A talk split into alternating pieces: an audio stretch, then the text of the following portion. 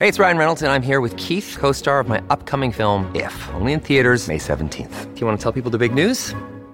All right, I'll do it. Sign up now and you'll get unlimited for $15 a month and six months of Paramount Plus Essential Plan on us. Mintmobile.com slash switch. Upfront payment of $45 equivalent to $15 per month. Unlimited over 40 gigabytes per month. Face lower speeds. Videos at 480p. Active Mint customers by 531.24 get six months of Paramount Plus Essential Plan. Auto renews after six months. Offer ends May 31st, 2024. Separate Paramount Plus registration required. Terms and conditions apply if rated PG.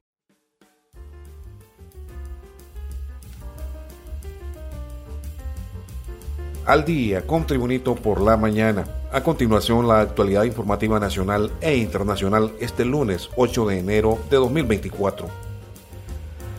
A pesar de todos sus programas y medidas, el gobierno no ha frenado la caída libre de las finanzas de la empresa nacional de energía eléctrica NE al cerrar el año con pérdidas superiores al 37% frente al 33% del 2022, estimaron diferentes fuentes informativas. El presidente del sindicato Miguel Aguilar consideró que ni la intervención del gobierno actual ni el montaje de una nueva estructura para la reducción de pérdidas han dejado los resultados que se esperan. Tampoco sirvió rescindir el contrato de cobros con el consorcio colombiano EEH. Este programa de reducción de pérdidas fue lanzado por todo lo alto a mediados de este año pasado con la intención de detener el hurto y las fallas de distribución y generación eléctrica, pero hasta ahora los resultados no se miran, cuestionó el presidente del sindicato de la Empresa Nacional de Energía Eléctrica NE, Miguel Aguilar. Continuamos con las informaciones. La falta de oportunidades y los bajos salarios en el país obligan a miles de hondureños, entre ellos mano de obra calificada y universitaria, a emigrar diariamente afectando la productividad nacional, lamentaron líderes sociales. El dirigente obrero Daniel Durón estimó que no menos de 15.000 trabajadores de la construcción y otros profesionales vocacionales se fueron de Honduras buscando oportunidades en Estados Unidos o España principalmente. Como consecuencia, muchos rubros en el país no pueden sustituir esa mano de obra afectando sus rendimientos y la actividad económica en general del país. Por ejemplo, Daniel Durón citó que la caficultura adolece de cortadores en tiempo de cosecha y la misma industria de la construcción enfrenta limitaciones de este tipo de empleados, agregó el dirigente sindical. Continuamos con las informaciones. Sin haber alcanzado ningún acuerdo a lo largo de las fiestas navideñas y de nuevo año, la Comisión Permanente del Congreso Nacional, compuesta por nueve diputados oficialistas, convocó a la oposición para hoy a las 7 de la noche para continuar con la mesa de diálogo. La mesa de diálogo quedó instalada antes del receso decembrino con el fin de acordar los nombramientos pendientes de cara al inicio del tercer periodo legislativo el próximo 25 de enero. Entre estos nombramientos pendientes destaca la nueva Junta Directiva del Congreso Nacional, excepto la presidencia, así como el presupuesto nacional y los magistrados faltantes del Tribunal Superior de Cuentas, el Tribunal de Justicia Electoral y de Política Limpia, además de proyectos relevantes que ocupan para ser aprobados la mayoría calificada, es decir, 86 votos de los 128 legisladores. Más informaciones. Los jóvenes hasta los 29 años que desean ingresar a las filas de la Policía Nacional pueden presentarse a realizar los exámenes pertinentes para su ingreso y optar a un puesto que tiene como salario base 18 mil empiras. En las páginas de la Policía de Honduras está toda la información de la policía para que los jóvenes se postulen a ocupar un cargo en las filas de la institución. Se necesita título de educación media original, pero también presentar el documento nacional de identificación o tarjeta de identidad, llevar dos copias de cada documento y la secundaria debe estar completa. Los egresados de las universidades también pueden aspirar a importantes cargos dentro de la Policía Nacional. Continuando con las informaciones. El director de aduana, Fausto Calix, informó que la próxima semana, es decir, en estos próximos días, se presentarán nuevas denuncias y recursos contra personas y empresas evasoras de impuestos. A inicios del 2024 va a haber órdenes de captura y los requerimientos están listos. Hemos tenido comunicación con las fiscalías, por lo que esperamos que se vaya combatiendo más la corrupción y la impunidad que ha perdurado en las instituciones del Estado, declaró el director de aduana Fausto Calix.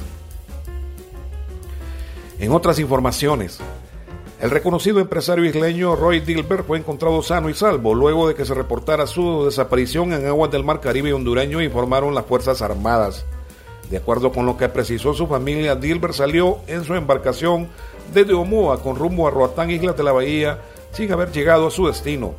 La Fuerza Naval inició la búsqueda del empresario y la lancha Ita y lo hallaron durante las intensas jornadas de rastreo en el mar, afirmó el portavoz de las Fuerzas Armadas, capitán Mario Rivera.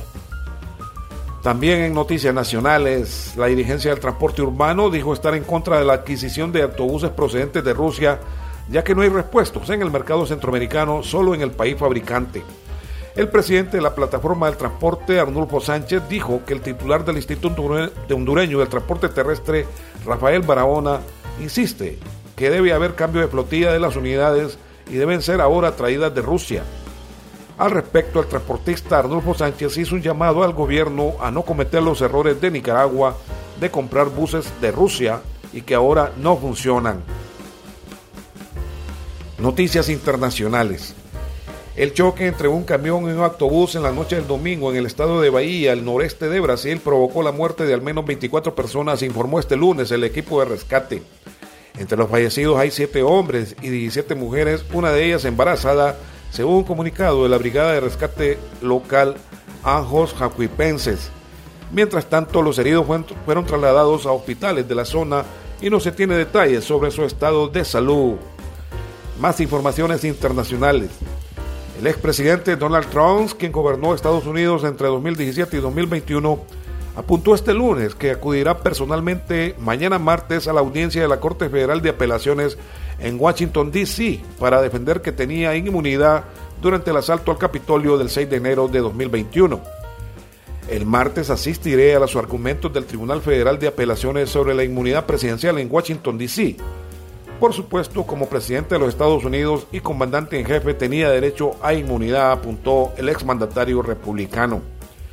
El caso se encuentra actualmente en la Corte de Apelaciones debido a que el pasado 1 de diciembre la jueza de la Corte del Distrito de Columbia Tanya Chukan, que supervisa el caso de subversión electoral de 2020 de Trump, rechazó las peticiones del expresidente para archivarlo por inmunidad presidencial, pero acordó suspender el procedimiento mientras apela la decisión. Y en las informaciones deportivas, el torneo Clausura 2023-2024 del fútbol profesional hondureño presenta un interesante detalle. Estarán frente a frente los cuatro mejores goleadores en activo de la liga todos arriba de 100 goles en una pugna por sumar en su historial deportivo. Jerry Benson del Olimpia con 178 goles quiere acercarse más a Wilmer Neil Velázquez.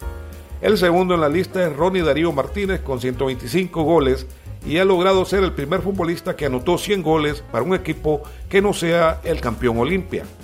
El que reaparece con gran ilusión es Rubilio Castillo, quien firmó por cuatro temporadas con Motagua y su primera meta es ser centenario azul ya tienen 122 goles en total si sumamos los goles del Vida y Deporte Sabio cuando militó en esos clubes, pero solamente le separa un golito para tener esa camisa del gol 100 con los azules del Motagua. Un poco atrás llega el colombiano Justin Arboleda, quien calladamente ha sumado 107 tantos, divididos con 59 en el maratón y 48 en el Olimpia, anotando goles importantes en las últimas dos finales por lo que es un jugador siempre peligroso y efectivo por su tipo de juego aéreo. Y también las informaciones deportivas con la ausencia del cuerpo técnico porque llegan hasta esta tarde de hoy lunes. El tricampeón Olimpia inició sus trabajos con miras al campeonato y su Copa 38 en su centro de alto rendimiento José Rafael Ferrari. En este primer entreno de enero del 2024 se volvió a ver de los colores tricolores al zaguero André Orellana, quien volvió de su préstamo de maratón, ya que el entrenador Pedro Troglio pidió su regreso a la plantilla del Olimpia. La otra gran novedad es la llegada del canterano Alex López, quien después de cinco años en la Liga Deportiva Alajuelense de Costa Rica está por definir su futuro, siendo Olimpia una gran posibilidad porque ha sido de la Casa Blanca toda su vida, aunque hay opciones en el extranjero. Este ha sido el reporte de informaciones de Tribunito por la mañana de hoy lunes 8 de enero de 2024. Tribunito por la mañana os da las gracias y les invita a estar atentos a su próximo boletín informativo.